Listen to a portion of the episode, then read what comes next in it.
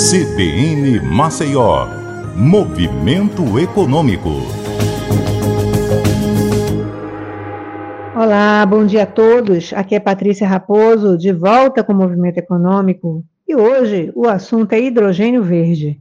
A empresa de origem francesa, Quer Brasil, que tem protocolos assinados com os governos do Ceará e de Pernambuco para projetos de hidrogênio verde, anunciou a importação de equipamentos para instalar uma planta piloto no Nordeste no valor de 50 milhões de reais.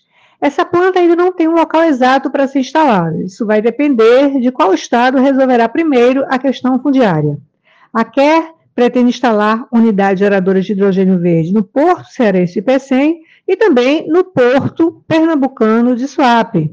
Mas nenhum desses atracadouros resolveu a questão do terreno para instalação dessas unidades. Os investimentos são altíssimos. Em Suape, a expectativa é de 21 bilhões de reais e no PECEM, 23 bilhões de reais.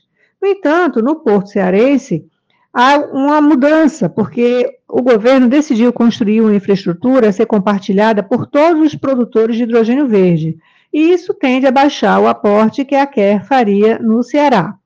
A planta piloto que a Quer traz agora é só parte deste grande investimento previsto para o Nordeste. Com esta primeira iniciativa, a intenção da empresa é fomentar a outra parte da cadeia, que é o consumo.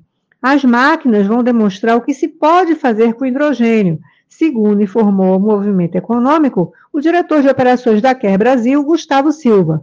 Os equipamentos vão transformar o hidrogênio em energia e calor. A expectativa da companhia é de que a planta piloto entre em operação até o final do ano que vem. A empresa acredita que o boom do mercado de hidrogênio verde aconteça a partir de 2025.